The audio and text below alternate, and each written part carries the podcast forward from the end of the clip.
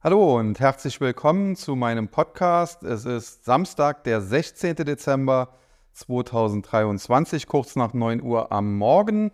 Und äh, wie immer am Wochenende, am Freitag, Samstag soll es in diesem Podcast um ein Thema gehen. Und heute habe ich mir mal die Aktien von Elektroautobauern vorgenommen. Der Podcast heute soll nach Möglichkeit auch mal etwas kürzer werden.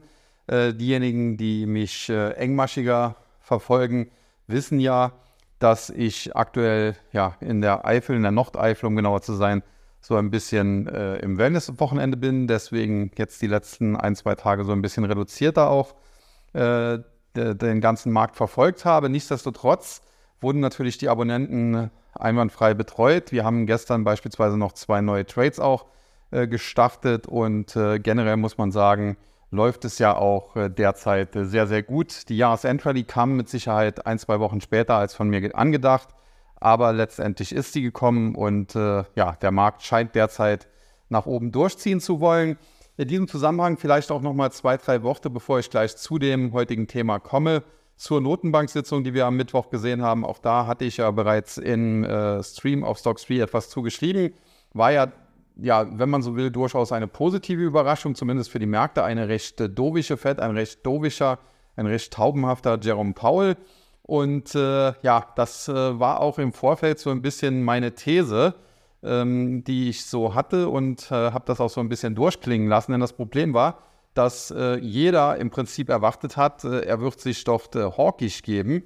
Und selbst wenn er das dann getan hätte, wäre das ja keine Überraschung für den Markt mehr gewesen. Insofern hätte der Markt darauf wahrscheinlich dann auch nicht äh, besonders stark reagiert, weil das eben die grundsätzliche Erwartungshaltung war. Jetzt hat er aber genau das Gegenteil gemacht und hat äh, die Märkte positiv überrascht, hat sogar gesagt, äh, dass man in der Federal Reserve im äh, Federal Open Market Committee erstmals über Zinssenkungen diskutiert habe und äh, ja, daraufhin schossen die Märkte natürlich äh, senkrecht nach oben. Jetzt am gestrigen Freitag kam dann sein Kollege John C. Williams heraus, ebenfalls aus dem FOMC, und äh, sagte, dass äh, das natürlich nicht so gewesen sei. Man habe nicht über Zinssenkungen geredet und äh, die Diskussion im Offenmarktausschuss habe sich eigentlich nur darum gedreht, ob man ein adäquates äh, Level erreicht habe in äh, Sachen Leitzins, um die Inflation zu senken. Das war also eine fast schon diametral gegensätzliche Aussage. Problem ist jetzt, äh, Jerome Powell ist der Chef der Notenbank, also quasi der Federal Reserve. Und auf der anderen Seite John C. Williams ist aber jetzt auch nicht irgendwer, denn er ist der Chef der regionalen Notenbank von New York. Insofern ist er natürlich einem Powell untergeordnet, aber im Federal Reserve System ist die äh, Notenbank von New York, die äh, Federal Reserve von New York, die wichtigste. Äh, John C. Williams ist auch der einzige im FOMC, also der einzige regionale Notenbankchef, der dort immer an den äh, Zinssitzungen stimmberechtigt teilnimmt. Die anderen, die wechseln sich halt so in regelmäßigen Tonus. Ich habe dazu auch mal ein YouTube-Video gemacht, kann man sich anschauen, wenn man möchte. Und äh, insofern ist das, wie gesagt, auch nicht irgendwer. Und jetzt haben wir natürlich zwei komplett andere Aussagen. Jerome Powell, der gesagt hat, ja, man habe erstmals über Zinssenkungen diskutiert, was die Märkte angefeuert hat. Und dann jetzt am Freitag John C. Williams, der gesagt hat, äh, das sei so nicht richtig. Und ja, da gibt es jetzt auch schon die ersten Webseiten, die fragen, wer von beiden lügt. Aus meiner Sicht äh, ja, muss man nicht unbedingt Lügen unterstellen. Vielleicht ist das einfach auch eine andere Interpretation oder äh, wie heißt das heutzutage, alternative Fakten, sei es wie es sei. Am Ende äh, muss man halt schauen, was die Notenbank machen wird, aber generell bin ich doch relativ stark davon überzeugt, dass die Zinsen sinken werden. Und äh, hier muss man sagen, die EZB, die bekleckert sich da erneut nicht mit Ruhm denn äh, sie hat zunächst zu spät angefangen, die Zinsen zu erhöhen, ja noch später als die FED und jetzt scheint sie auch zu spät äh, ja, auf den Trichter zu kommen, äh, dass die Zinsen zumindest jetzt oben sind und bald wieder sinken müssten. Wobei auch hier muss man sagen, gibt es ja äh, verschiedene Aussagen. Wir haben auf der einen Seite Christine Lagarde, die Notenbankchefin, äh, die gesagt hat, ja, Zinssenkungen sind noch keine Option und man müsse weiter wachsam bleiben und so weiter und so fort. Und auf der anderen Seite die, äh, das deutsche Direktoriumsmitglied Isabel Schnabel, die ja in einem Interview vor ein, zwei Wochen gesagt hatte, äh, wenn sich die Fakten ändern, muss man seine Meinung ändern. Und bisher war sie immer hawkisch, also eher für Zinserhöhungen. Und äh, diesen Kurs hat sie mittlerweile wohl aufgegeben. Also insofern ganz interessant die Entwicklung bei den Notenbanken. Bei den Amerikanern ist es so, dass der Notenbankchef selbst voranbrecht und von Zinssenkungen spricht. Und äh, der eines seiner wichtigsten, wenn man so will, Direktoriumsmitglieder widerspricht ihm da. Und bei der EZB ist es umgekehrt. Da sagt die Notenbankchefin, ja, über Zinssenkung brauchen wir uns keine Gedanken zu machen. Und eines der wichtigsten Direktoriumsmitglieder widerspricht, er, äh, widerspricht ihr da auch. Also ganz lustig, äh, wenn es nicht so ernst wäre. Aber wie gesagt, am Endeffekt äh, glaube ich tatsächlich, dass die Zinsen senken werden. Und wir haben dementsprechend auch im Tag eine Spekulation auf sinkende Zinsen gestartet. Wie man das machen kann, werde ich an dieser Stelle aber nicht verraten. Äh, wer das äh, ja, erleben möchte, der kann sich ja einmal den Tag anschauen. Ansonsten wird es jetzt in der nächsten Woche noch vor Weihnachten die neueste Ausgabe, quasi die Weihnachtsausgabe des Total Return Börsenbrief geben. An den setze ich mich dann jetzt ab Montag dran, sodass der dann Ende der Woche fertig gemacht werden kann und spätestens Montag, Dienstag an die Abonnenten dann auch rausgeht. Äh, auch das wird sicherlich nochmal sehr interessant, aber damit jetzt auch erstmal genug äh, zu diesen Themen und kommen wir zum heutigen Hauptthema und das sind, wie gesagt, die Aktien von Elektroautobauern. Und da habe ich mir fünf Werte, wenn man so will, herausgepickt und äh, ganz klar an Nummer eins steht natürlich äh, die Aktie des Vorzeigeunternehmens von Elon Musk, nämlich Tesla. Die Tesla-Aktie werden wir am Schluss besprechen. Dann haben wir aus China noch eine NIO mit im Gepäck und dann aus den USA eine Lucid Group, eine Rivian und eine Fisker. Und äh, damit haben wir dann fünf Werte. Aber ich möchte am Schluss auch noch so ein bisschen auf einen Wert, ja, der so indirekt damit zu tun hat, der nämlich im Bereich äh, Ladesäulen unterwegs ist, das Unternehmen. Auf diese Aktie möchte ich dann auch noch etwas eingehen, aber das äh, dann zum Schluss. Kommen wir zunächst zu den Elektroautobauern und fangen wir da am besten in den USA an und dort äh, mit zwei Werten, die ich äh, definitiv, und das kann ich schon mal vorweg verraten, nicht anfassen würde, nämlich den Aktien von Fisker und äh, den Aktien der Lucid Group. Zunächst zu Fisker. Äh, prinzipiell äh, bauen die äh, Elektroautos schon seit einiger Zeit. Äh, der Gründer hatte das schon relativ früh, wenn man so will, die Idee dazu, hat aber seinerzeit es auch nicht geschafft, ein erfolgreiches Unternehmen aufzubauen. Und ja, dann war man eigentlich so ein bisschen vom Markt verschwunden. Dann mit dem Boom, mit äh, der Kursrally bei Tesla und dem Boom der Elektroautos hat man es dann doch geschafft, äh, das Unternehmen wieder einigermaßen flott zu bekommen und äh, dann auch an die Börse zu bringen. Aber man sieht halt hier, äh, seit man an die Börse gegangen ist, äh, dass da auch nicht viel zusammengeht. Die Aktie kam damals, ich glaube, es war ein SPAC, also Special Purpose Acquisition Company ähm, quasi so ein, ein Börsengang durch die Hintertür. Und insofern kam die Aktie, wenn man so will, für 10 Dollar an die Börse. In der Spitze ging das dann auch äh, weit nach oben in Richtung, ja, zumindest über 30, fast schon 40 Dollar. Das waren die Hype-Kurse, die wir da im, glaube März 2021 war es gesehen haben. Und äh, seitdem ist die Aktie in einem ständigen Niedergang, in einem ständigen Fall begriffen. Und mittlerweile sind wir angekommen bei Kursen von 1,62 Dollar. Das ist natürlich weit entfernt von den Höchstkursen. Das sind Kursverluste von mehr als 95 Prozent. Und es sind natürlich selbst gegenüber den 10 Dollar, äh, wo man sie äh, zeitweise noch äh, kaufen konnte, mittlerweile herbe Verluste von 84 äh, Prozent etwa. Und äh, jetzt ist natürlich die Frage, wie sollte man äh, mit einer solchen Aktie umgehen? Also zunächst einmal, man hätte hier nie investieren sollen. Das kann ich natürlich jetzt hinterher leicht hier erzählen. Aber an der Stelle muss ich ganz klar sagen, ich habe vor solchen, in Anführungszeichen, Schrottaktien, wie beispielsweise auch Nikola, die wir jetzt heute ja gar nicht äh, mit mehr explizit dann, äh, dazu äh, nehmen, äh, immer wieder gewarnt, habe immer wieder gesagt, das sind keine nachhaltig erfolgreichen Unternehmen. Ich habe insbesondere auch immer vor diesen ganzen Specs äh, gewarnt, wo ja wirklich jeder Mist äh, quasi durch so ein Reverse-IPO an die Börse gebracht wurde. Und insofern, ja, kann man mir natürlich jetzt hinterher sagen, du hast jetzt gut reden, aber in dem Fall muss ich dann tatsächlich einwenden und äh, das soll jetzt auch keine Besserwisserei oder sowas sein, dass ich das immer gesagt habe und insofern, ich hätte diese Aktie nicht für 10 Dollar gekauft, ich hätte sie nicht für 15, nicht für 20, nicht für 30, nicht für mehr als 30 und ich würde sie auch jetzt für 1,62 Dollar definitiv nicht kaufen.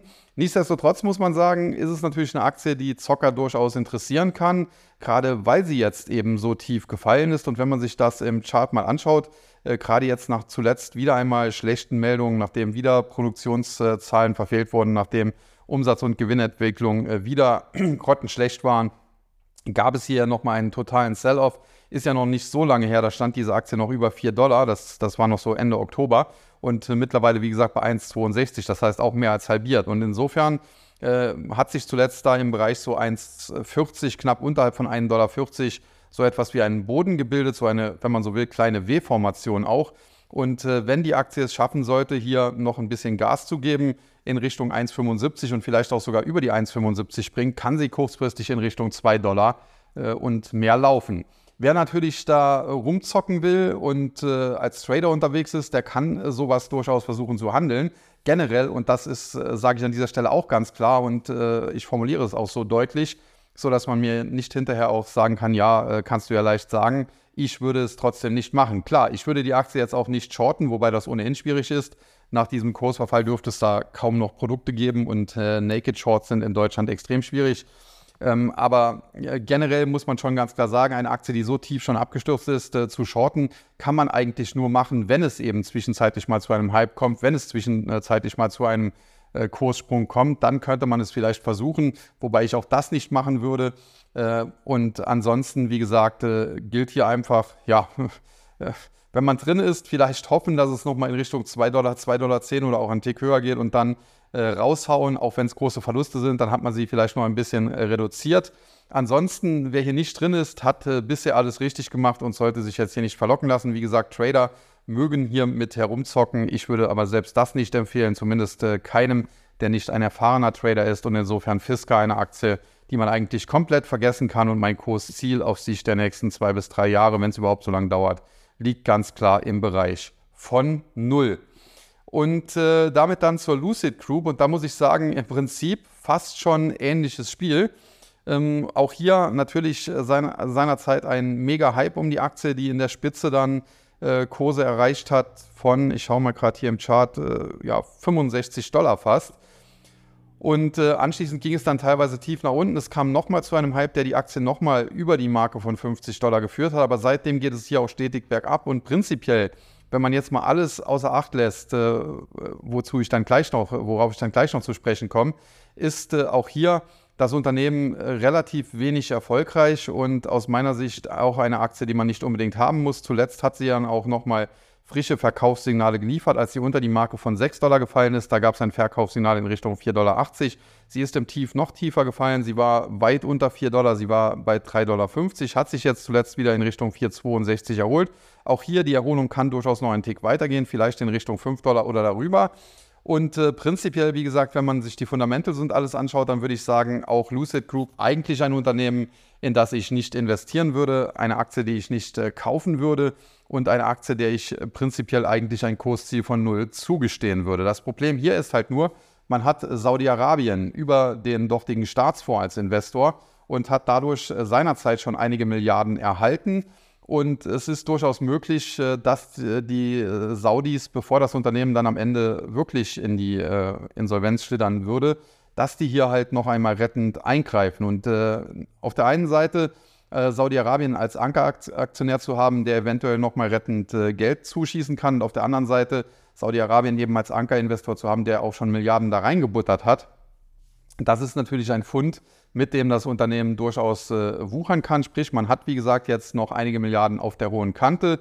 Kurzfristig ist hier kein Exitus, sage ich mal, des Unternehmens zu befürchten. Und wenn der zu befürchten wäre, dann könnte es sein, dass die Saudis nochmal Geld reinschießen. Insofern Lucid Group eine Aktie, die extrem schwierig einzuschätzen ist. Auf der einen Seite kann natürlich bei positiven Meldungen hier auch ein Comeback starten und die Aktie könnte nach oben schießen, vielleicht sogar in Richtung 10 Dollar und mehr.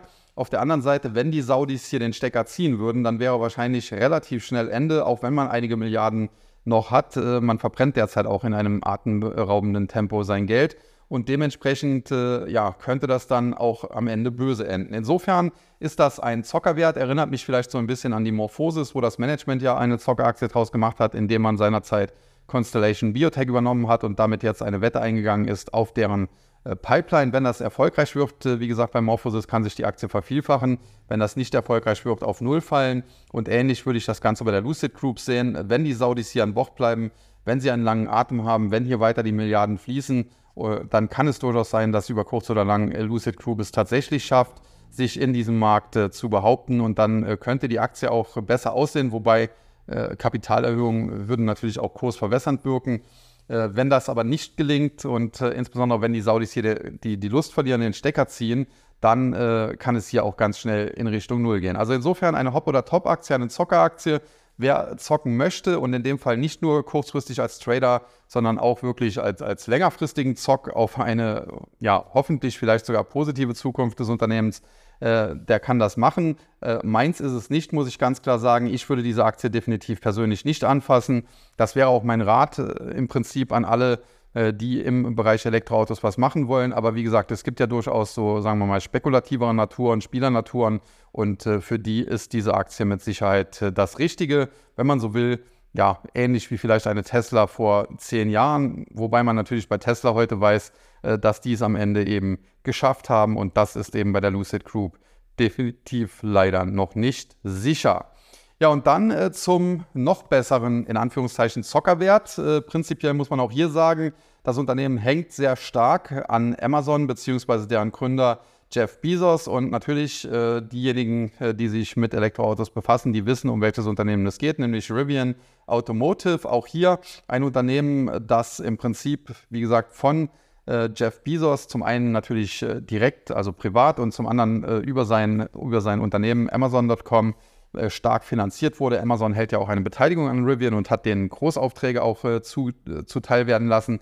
Und äh, dementsprechend äh, finanziell muss man sagen, Rivian und Lucid ja ähnlich aufgestellt, aber natürlich mit einem Unterschied, denn Rivian ist alleine schon auch durch die Großaufträge äh, von Seiten von Amazon natürlich besser aufgestellt. Man hat hier mehr Fahrzeuge schon produzieren können, mehr ausliefern können und hat mit seinen Geschäftszahlen, sage ich mal so, äh, zuletzt mehr überzeugen können als, als Lucid Group. Man muss natürlich auch hier sagen, das Unternehmen hat einige Milliarden auf der hohen Kante, verbrennt aber eben auch noch sehr viel Geld. Also insofern ist auch das eine Spekulation, aber aus meiner Sicht eine bessere Spekulation, weil eben äh, Jeff Bezos hier äh, vom Aufbau her das Ganze besser gestaltet hat. Man hat das Unternehmen erst einmal mit Liquidität zugeschüttet, das haben die Saudis bei Lucid Group auch aber man hat dann eben auch äh, seine Power genutzt, insbesondere äh, die Power von Amazon. Und das ist ja wirklich ein absoluter Weltkonzern, äh, um hier eben auch Aufträge an das Unternehmen äh, zu, äh, zu erteilen.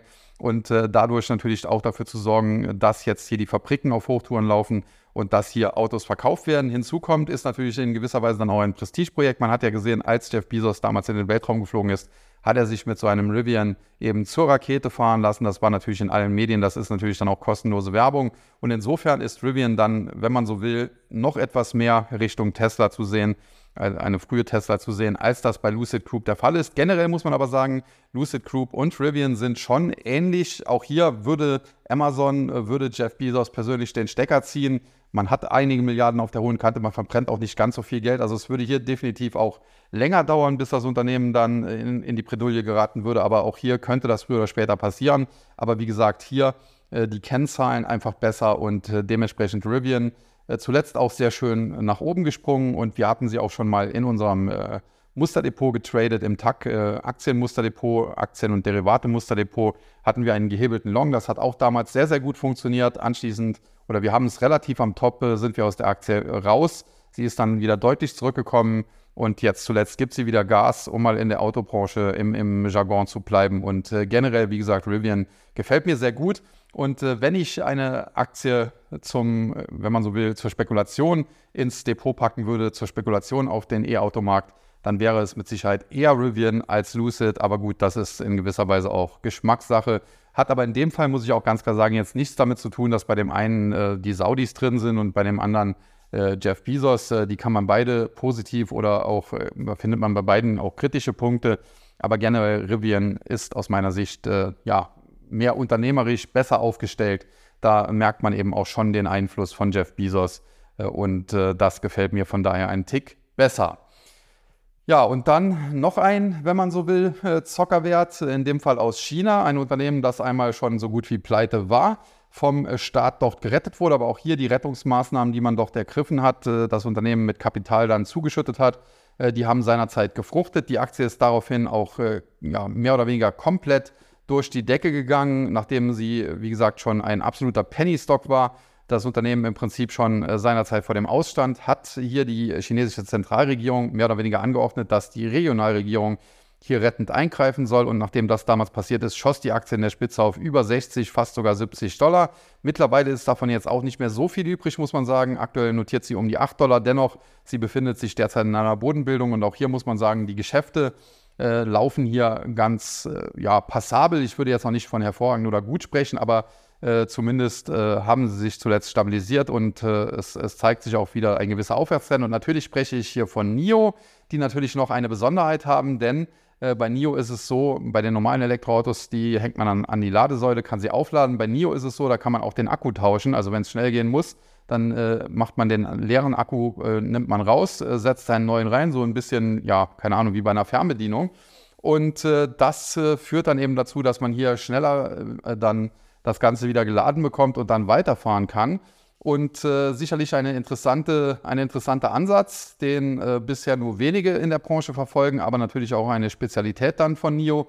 Und generell muss man sagen, die Aktie, wie gesagt, ist äh, komplett zusammengefaltet worden, befindet sich jetzt aber seit einiger Zeit in einer charttechnischen Bodenbildung zwischen 7 Dollar auf der Unterseite. Da hat sie zu, äh, zu, äh, vor kurzem auch noch mal mehr oder weniger angeklopft, äh, war noch vor ein paar Tagen in Richtung 7 Dollar unterwegs, ist dann jetzt zum Wochenende aber deutlich nach oben geschossen und auf der Oberseite so zwischen 8 Dollar und 8,50 Dollar, also eine sehr breite Zone, eine sehr breite charttechnische äh, Bodenbildung. Aber wenn die eben positiv abgeschlossen werden kann, wenn die Aktie erstmal über 8,50 Dollar steigen könnte, dann äh, kriegen wir hier auch Kaufsignale, die sie sofort in den Bereich 10 bis 11 Dollar, also sagen wir mal die goldene Mitte 10,50 Dollar katapultieren könnte. Und darüber hinaus wären dann auch Kursziele ja, auf der Oberseite möglich, die dann in Richtung äh, 12 Dollar, 12,50 Dollar und auch noch mehr gehen. Äh, generell muss man sagen, NIO ist eine extrem volatile Aktie, ist auch noch nicht so lange her, da stand sie noch bei 16. Jetzt aktuell reden wir äh, von Kursen um 8. Das heißt, das gab zuletzt nochmal eine Kurshalbierung innerhalb kurzer Zeit. Man muss auch hier natürlich spezielle Risiken sehen. Zum einen natürlich äh, das China-Risiko und da meine ich jetzt weniger hier ähm, die Finanzierung, denn äh, da hat sich die Regionalregierung damals nicht lumpen lassen und hat das Unternehmen quasi, wie gesagt, mit Cash zugeschüttet, sodass hier das Ganze noch einige Zeit reichen sollte, äh, sondern äh, generell natürlich äh, China die Wirtschaft dort. Wir haben eine Immobilienblase, die geplatzt ist. Wir haben mittlerweile Deflation in China. Man sieht das an vielen chinesischen Aktien, Alibaba und Co., die alle nicht äh, besonders äh, gut performt haben zuletzt. Und äh, das natürlich ein, ein Risiko dort äh, wirtschaftlich gesehen. Und man hat natürlich dann auch noch diesen Streit, äh, insbesondere der Amerikaner mit China, wo es darum geht, ja, zum Teil auch ein Kampf der Ideologien. China ist eben äh, Kommunismus, wenn man so will, und äh, die USA äh, sehen sich eben als Demokratie der Welt, als demokratisches Vorbild auf der ganzen Welt. Und dementsprechend hat damals schon Donald Trump ja mehr oder weniger einen Handelskrieg angezettelt und Biden, der ja eigentlich eine ganz andere Politik machen wollte, machte in großen Teilen die gleiche Politik eben wie Donald Trump, insbesondere in Sachen China, aber auch die Grenzen, die er erst geöffnet hat, bis dann ganz Honduras eingewandert ist, dann hat er sie auch wieder zugemacht. Also insofern äh, haben wir hier natürlich ein Risiko und hier muss man sagen, äh, Trump wäre da vielleicht sogar, äh, auch wenn sich das jetzt blöd anhört, ein, ein gewisser Hoffnungsfaktor, denn bei Trump war es so, er hatte zwar einen Handelskrieg mit China bekommen, äh, begonnen, hat aber seinerzeit immer gesagt, äh, er äh, ist jederzeit zu Verhandlungen bereit, wenn es da zu Deals käme, äh, dann äh, könnte man äh, jederzeit darüber verhandeln und entsprechende Deals abschließen. Er hat sich ja immer selbst als den großen Dealmaker gesehen. Und das ist bei Joe Biden dann doch etwas anders. Da sind die Fronten verhärteter. Der sieht China definitiv eher ja, als Gegner, will jetzt nicht von Feind sprechen, aber zumindest als Gegner. Und insofern wäre eine Wahl von Donald Trump in dem Fall tatsächlich ein äh, gewisser, ja, ein, ein gewisses, äh, eine, würde eine gewisse Hoffnung bringen, dass es hier vielleicht dann doch irgendwann zu einem Deal kommt, dass die Chinesen irgendwann sagen, okay, uns geht es aktuell schlecht, wir verhandeln jetzt mal mit den Amerikanern, um da wieder auf die Beine zu kommen. Und insofern muss man da auch mal abwarten, wie die US-Wahl ausgeht. Aber prinzipiell, wie gesagt, äh, hat man bei NIO natürlich diese speziellen Risiken und die, die, sollte man definitiv nicht außer Acht lassen. Aber wenn Trump gewählt würde, hätte man vielleicht dann hier auch eine Chance. Und vielleicht würde das sogar, auch wenn das sich jetzt absurd anhört und äh, viele widersprechen werden, äh, vielleicht würde das sogar zu einem Kurssprung bei NIO führen. Ja, generell, wenn man äh, die Werte, die wir bisher besprochen haben, so durchgeht, dann muss man sagen, NIO extrem spekulativ China, dann äh, Lucid Group sehr spekulativ mit den Saudis an Bord, Rivian mit Jeff Bezos, Amazon auch spekulativ, aber aus meiner Sicht die interessanteste dieser Spekulationen und völlig daneben die Aktie von Fisker, die ich nicht anfassen würde. Und da bleibt jetzt natürlich nur noch der Branchenprimus übrig und das ist eben die Aktie von äh, Tesla. Und da muss man sagen, äh, da gibt es natürlich auch viel Licht und viel Schatten. Auf der einen Seite haben wir zuletzt Elon Musk, äh, der immer mehr aneckt mit seinem, ja, nicht nur Führungsstil, das hatte er in der Vergangenheit schon, sondern auch mit vielen Aussagen, die er so getätigt hat. Äh, teilweise wurde ihm ja Antisemitismus vorgeworfen und weiß der Geil was noch alles. Die Übernahme von Twitter und den Umbau da, das gefällt auch nicht jedem. Sei es wie es sei, am Ende muss man sehen, was hinten rauskommt. Derzeit muss man sagen, äh, ist es um Twitter nicht so gut bestellt, aber das kann sich ja noch ändern. Äh, in der Vergangenheit war es öfter mal so. Äh, Tesla, die wurden auch schon mehrfach totgesagt und haben es am Ende geschafft. Aber sei es wie es sei, äh, Fakt ist, äh, mit Tesla hat er seinerzeit was aufgebaut. Hier muss man ganz klar sagen, Tesla wurde ja nicht von ihm gegründet, sondern er ist seinerzeit als Investor eingestiegen und äh, dann hat das Management Probleme bekommen, hat da um, um Unterstützung ihn nochmal gebeten und dann hat er gesagt, okay, ich mache es äh, gleich selbst, ich übernehme äh, den Vorstandsposten gleich selbst, äh, den operativen äh, Vorstand, den CEO-Posten und das macht er jetzt schon seit einigen Jahren und Tesla war über weite Strecken. Das hat Elon Musk ja auch schon selber eingestanden und es gibt auch Dokumentationen drüber. Äh, teilweise standen die schon mit mehr als einem Bein, äh, wie gesagt, vor dem Insolvenzrichter. Am Ende aber ging es dann gut und insbesondere natürlich war bei Tesla 1 immer ganz gut. Und das ist natürlich bis heute so. Man hat es immer wieder geschafft, sich frisches Geld zu besorgen. Und hier sogar ohne, dass man solche Ankerinvestoren wie den saudischen Staatsfonds oder eben auch äh, Jeff Bezos an Bord hatte. Klar, man hatte Elon Musk, aber der ist ja im Prinzip mit Tesla zum reichsten Mann der Welt geworden und äh, war das vorher nicht, auch wenn er vorher schon ein, ein paar Millionen oder Milliarden besessen hat. Und äh, dementsprechend äh, muss man sagen, sie haben sich immer wieder am Markt frisches Geld besorgt. Äh, es gab hier Investoren, die bereit waren, äh, da rein zu investieren und letztendlich hat sich das dann auch gelohnt. In der Spitze muss man sagen, war die Aktie splitbereinigt bei über 400 Dollar. Da ist sie mittlerweile natürlich auch ein gutes Stück von entfernt mit um den 250. Aber man muss auch sehen, äh, teilweise ist sie sehr tief korrigiert, ist noch nicht so lange her. Äh, so Ende vergangenen Jahres, Anfang diesen Jahres, da stand sie im Tief äh, knapp über 100 Dollar. Also insofern hat sie sich da auch mehr als verdoppelt in, im Laufe des Jahres. Und äh, dennoch, äh, einen Kritikpunkt muss man definitiv hier anbringen. Hat mein äh, Kollege Basti Galuschka kürzlich auch drüber geschrieben.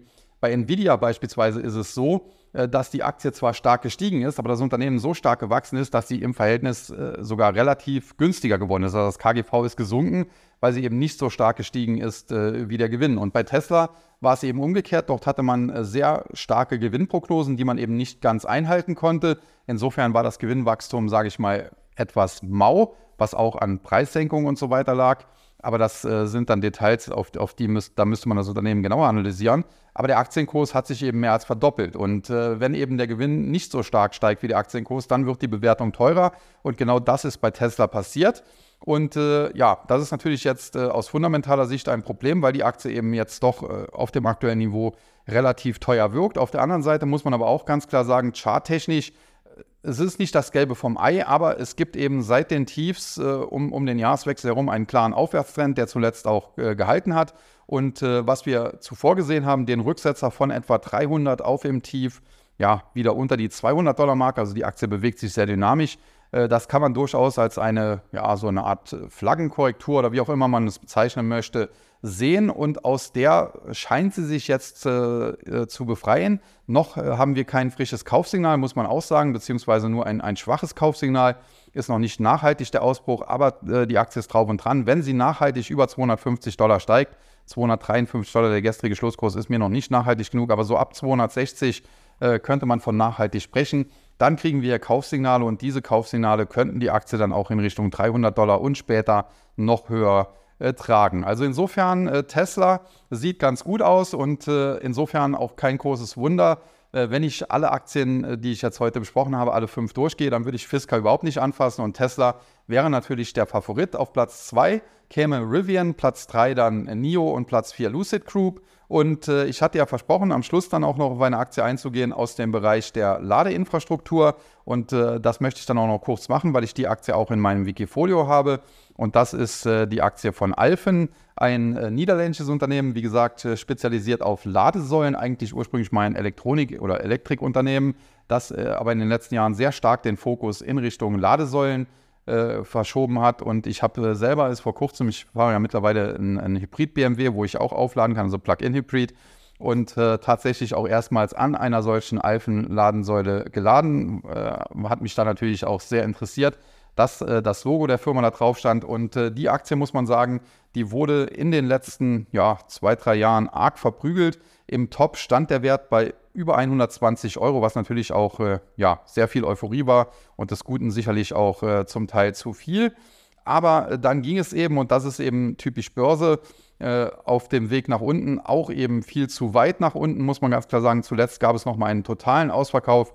Die Aktie fiel zurück, teilweise auf unter 30 Euro. Das muss man sich wirklich mal auf der Zunge zergehen lassen. Die hat sich vom Top aus mal eben äh, mehr als geviertelt. Und äh, seitdem aber in kurzer Zeit, denn äh, diese Kurse unter 30 Euro, die stammen von Anfang November, das heißt jetzt in fünf, sechs Wochen eben auch mehr als verdoppelt auf zuletzt 56 Euro. Und prinzipiell muss man sagen, die Aktie kommt jetzt im Bereich so 54 bis etwa 58, sagen wir 60 Euro an charttechnisch ganz, ganz harte Widerstände. Ich glaube, dass sie die kurzfristig noch nicht überwinden kann, dass es da nochmal Rücksetzer geben wird. Aber wenn es da zu Rücksetzern kommt, äh, sollte man sich äh, die Aktie definitiv anschauen, denn das Unternehmen ist definitiv, auch wenn es hier teilweise ja, äh, Prognosesenkungen gab, Gewinnwarnungen oder wie auch immer man es bezeichnen will, gab, ist die Aktie definitiv nicht exorbitant teuer.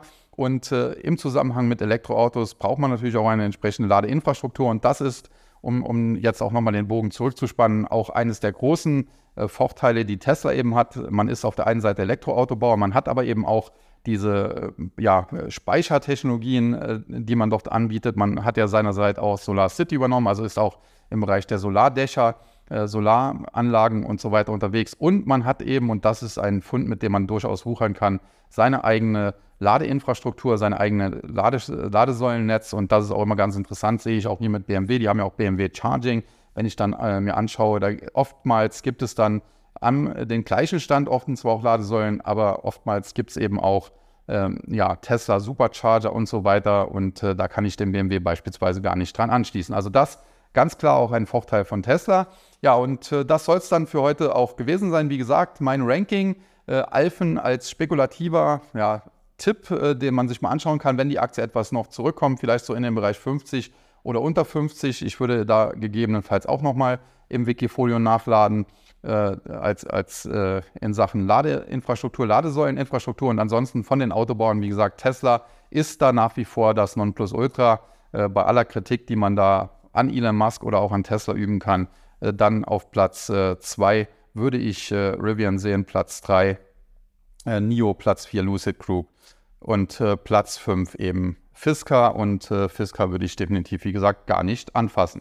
Ja, jetzt ist es doch wieder eine gute halbe Stunde geworden. Damit äh, ja, möchte ich dann auch jetzt nicht länger als notwendig hier weiterreden. Äh, sitze hier am Kamin äh, ganz in, gemütlich und in diesem Sinne, ja, verabschiede ich mich dann auch äh, dementsprechend gemütlich und wünsche allen natürlich noch ein schönes Wochenende und Montagabend hören wir uns dann wieder und nächsten Freitag oder Samstag wird es wahrscheinlich auch noch mal einen Podcast geben. Also Weihnachten fällt dieses Jahr so, dass wahrscheinlich nicht viel ausfallen wird. Ja, und das soll es dann für heute gewesen sein. In diesem Sinne sage ich an dieser Stelle wie immer nur noch eins, nämlich Tschüss und Bye-bye, bis zum nächsten Mal. Es verabschiedet sich Ihr Euer Sascha Huber.